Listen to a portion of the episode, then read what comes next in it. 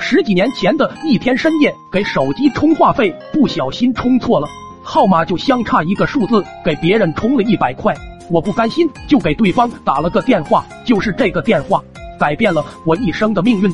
当时号码归属地显示是广东深圳，对方接了，声音苍老，应该是个老奶奶。我诚恳的说了误充话费的事。电话里老奶奶问：“你很有钱吗？给我充话费？”我说就是穷啊，没有钱，所以希望您能把这一百块退还给我。老奶奶问你会开车吗？我说会开车，但没车。她又问怎么连车也没有？那你有房吗？我有些扎心了，这真是哪壶不开提哪壶。但为了追回那一百块，只得耐心回答也没有啊。老奶奶说那加个微信吧，发张照片我看看，满意了就把钱退给你。我特喵的无语了。但钱在人家手上，又有什么办法呢？只得老老实实加了微，随便挑了张照片发了过去。对面沉默了一会，突然给我发了个位置，说你明天过来拿钱，记得带身份证、户口本哟。我当时就纳闷了，一百块钱还搞这么复杂，怕不是个骗子吧？深圳那么远，来回路费都得一千多呢。正在打字说算了，一百块我不要了。对方发来一张美少女照片。美的惊人，简直就是年轻时的王柱贤，我惊呆了。删掉打好的字，问你是小姑娘。他发了个叹气的表情包，说这是年轻时的照片，听你声音应该也不年轻了吧？看你号码是河南信阳的，你说咱俩相隔千山万水，却能以这种方式相识，算不算缘分？来一趟吧，或许有惊喜呢。讲真，当时我真心动了，心想对方既然敢发这么年轻的照片。年纪应该不会太大，单身的我早已厌倦五龙抱住的生活，对女生也没什么要求了，只要对方体温常年保持在三十六度就行。第二天，我真的从黄川坐上火车，到达深圳时已是第二天早上。打了辆车，把定位给司机时，那位帅哥看了一会，很吃惊的样子，还顺手翻了聊天记录，呆了一会，说：“大哥，这一单我给您免费，咱俩加个微信，以后发达了。”别忘了，兄弟，我也想少奋斗二十年了。听他的口气，我大约猜出来结果了。果然，到达目的地时，眼前是一片棕榈树的海景别墅，应该是对方跟门卫打过招呼。我报上自己的名字，门卫啪的一下敬了个无限久仰的举手礼。车子直接驶到了别墅门口，计价器上显示一百八十九块。司机真没收钱，眼含泪花的握着我的手，说：“常联系啊，大哥。”记得兄弟今天没有收您钱呢，等等等等，最后才依依不舍的离开。司机刚走，一位鹤发童颜的老奶奶打开了别墅的门，面带微笑的招手让我进去。我一看她跟照片上的那个女生很像，就明白是她本人了。老奶奶六十出头，无儿无女，是一家大公司的董事长。深圳房产很多，门口停有一辆劳斯莱斯和一辆法拉利，不用问，那肯定都是她的。他没有食言，在宽大的客厅跟我聊了一会后，把一百块现钞还给了我。出门时，他问我对他感觉怎么样。我再次打量了他，身材高挑，衣着雍容华贵，良好的保养使得他显得比实际年龄小了三岁，脸上全是胶原蛋白，如果不笑，真的是一条皱纹都没有。我点了点头，说感觉挺好的。他很开心，指着他的那两辆车说。我缺一个司机，如你能来，工资你定，车也归你了。另外，老奶奶盯着我说：“都是成年人了，我也不兜圈子。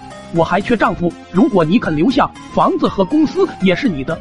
但有个条件，必须得等到我死后才能继承。”当时的我早已在感情生活中被小女生折磨的伤痕累累，克死了第三房年轻的老婆后，已对四十岁以下女性失去了兴趣。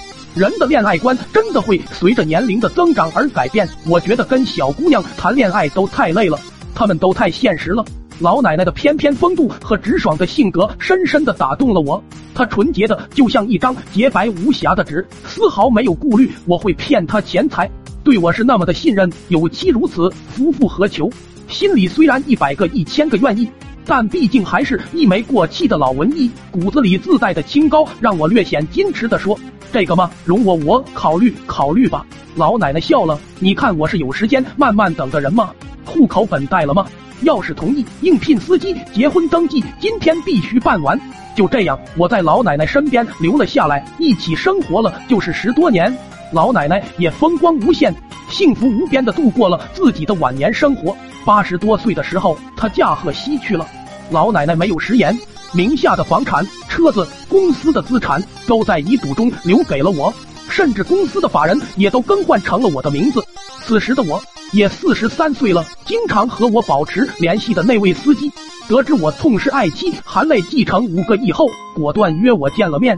跟他一起来的还有一个酷似刚刚成年的张满玉一样的姑娘，青涩的低着头，双手互掐着指甲，偶尔抬起头偷偷看我一眼，又满脸通红的低下脑袋，脸上幸福的笑着。司机说这是他妹妹。听了我伟大的爱情故事，幼小的心灵受到了深深的震撼。从八岁就开始暗恋我，现在已经二十一了。他诚恳的希望我能给年轻人一个机会，满足他非我不嫁的爱情梦想。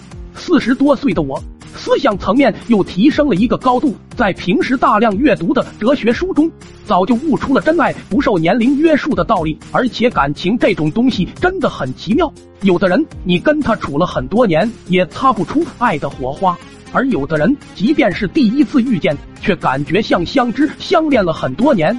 我当时就爱上那个司机的妹妹了。就这样，我娶了这个比我小二十二岁的娇妻。老奶奶临终前的那两年，做了一些融资风投的项目。过世后没多久，投资人不太相信我的管理才华，纷纷撤资，引起了公司的慌乱。银行过来查账，发现很多问题，有空手套白狼的嫌疑，催着还款，并扣押了所有的资产。资金链的断裂，又让很多项目成了烂尾。我是法人，因此还吃上了官司。幸亏注册的是有限责任公司。宣布破产后不用还款，但在官司期间被限制了自由，不允许离开深圳。我现在每天骑着三轮车，带着娇妻去一个果园，采摘一些季节性的水果，拉到果园外边的大马路上卖。比如南山甜桃、南山荔枝、平山金龟菊、西丽芒果、食盐沙梨等等。过往的司机们都很好，买东西几乎不讲价，一天可以赚五百多块呢。有个年轻的老婆真好，我这媳妇爬树摘水果动作老快了，其他的小商贩谁都抢不过她。那个司机并没有把我以前的事告诉他妹妹，也就是我这个媳妇，所以每每在生意空闲的时候，媳妇总是趴在我腿上，仰着小脸问我：“你这么年轻就曾经有那么多的家产、豪华别墅、豪车，是怎样奋斗来的？”我叹息一声，良久，答道：“充话费送的。”